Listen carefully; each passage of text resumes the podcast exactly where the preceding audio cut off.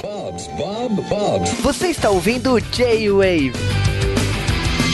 E sejam bem-vindos a mais um J-Wave Entrevista na CCXP 2018. E dessa vez entrevisto o Marcelo Del Greco, editor da JBC, e aqui ele conta algumas novidades da editora e sobre o novo planejamento e como a editora vai estar funcionando hoje em 2018. Espero que vocês gostem.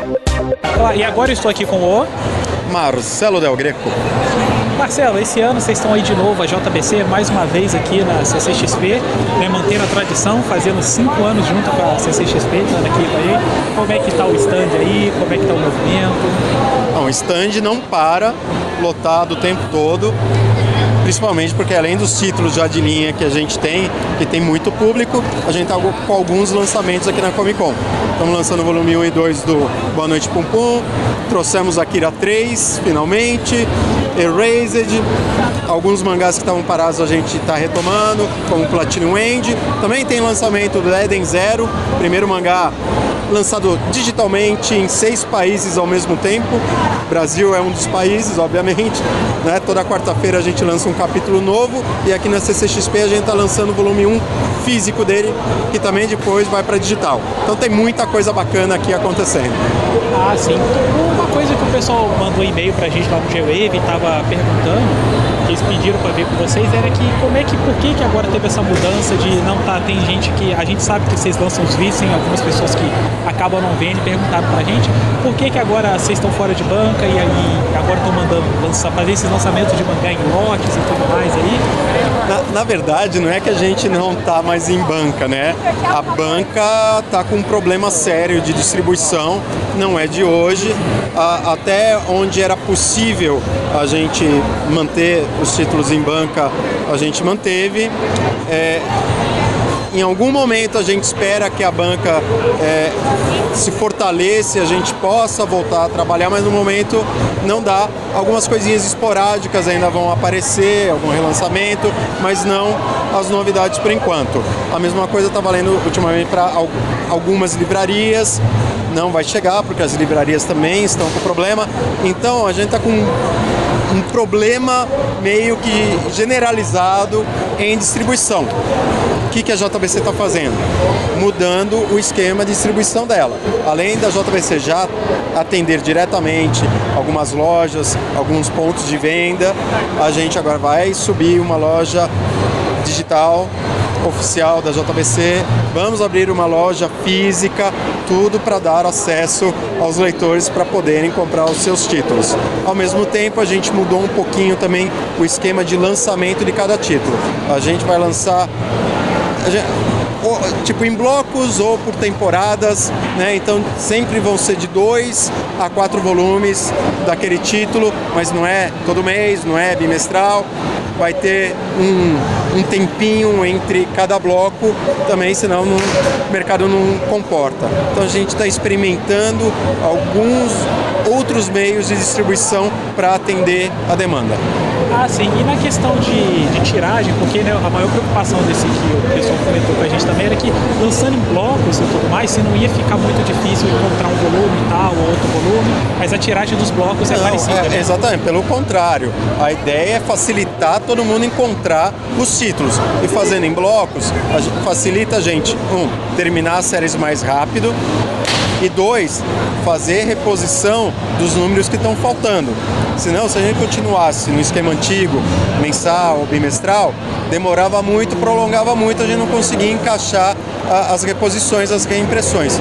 Com esse novo mecanismo que a gente está fazendo, a gente consegue acelerar, como eu disse, o andamento de cada série e ao mesmo tempo encaixar as reimpressões para completar as coleções.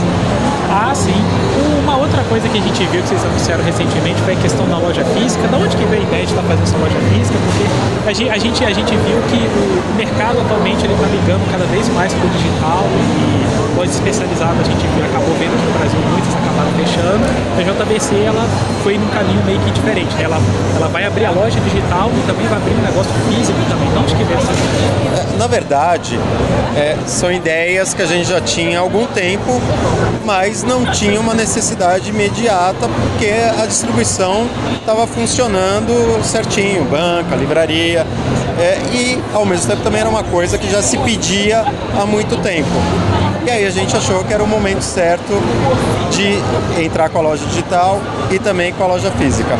Mas uma coisa que é, que é interessante se falar em relação ao digital e, e físico é que eles andam de mãos dadas. O digital puxa o físico da mesma forma que o físico puxa o digital, entendeu? Um não anula o outro. Na verdade, um fortalece o outro. Então é isso que a gente está trabalhando. Ah, sim, bacana. E o, agora com a questão agora do 2019, a gente viu que 2018 foi um, foi um ano um pouco conturbado, mas nada parecido com o que foi 2017. A gente, o Brasil está se recuperando da crise devagarinho, a gente está vendo pouco a pouco o, mercado se, se reestabelecendo assim. Como é que estão os planos para 2019, mais ou menos?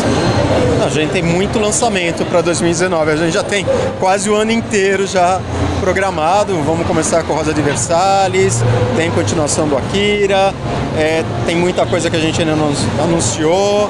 É, não é só Rosa de Versalhes. É, vamos lançar o Last Order, que é a continuação do Battle Angel Alita. Não é exatamente uma continuação, né? A, a história é, é retomada um pouco antes do final da série original mas dá para dizer que é uma continuação, né? Ele retoma a história num determinado ponto, vai explicar melhor uma série de, de coisas que ocorreram antes do final da série original. E aí ainda tem Hokuto no Ken pra vir, tem coisa que a gente ainda não anunciou, tem o mangá do Jasper que a gente está produzindo. Então a gente, como bom brasileiro, a gente espera um 2019 melhor do que 2018, como já foi melhor do que 2017. Então a gente espera que realmente o Brasil retome, a economia retome, aqueça e o mercado volte a funcionar mais próximo de uma normalidade. Sim. Ah, uma outra questão que eu lembrei agora que perguntaram é na questão de assinaturas. Como é que vai ficar de agora para frente? Agora que são lançamento de blocos e tudo mais, como é que vai ficar a questão de assinatura? Então, no momento a gente vai remodelar a assinatura. Então, não, vai ter fim a assinatura, mas vamos ver como vai ficar agora. Primeiro vamos subir a loja, vamos abrir a, a física e aí a gente vai reformular a assinatura. Mas vamos ter. Ah, sim. Não, tudo bem então. E, e agora vamos falar um pouquinho do mangá do Jasper. De onde que surgiu essa ideia, né? Porque o Jasper, para esse pessoal da minha faixa de idade, não, não chegou a acompanhar. Eu peguei bem pouco. Eu tenho 27, mas uhum. eu peguei bem pouco. O Jasper mais meu pai, por exemplo. Como é que é estar tá trazendo isso aí para apresentar para esse pessoal mais novo e tudo? Não, o Jasper é um mangá muito... Mangá é um personagem, um herói muito famoso aqui no Brasil, né?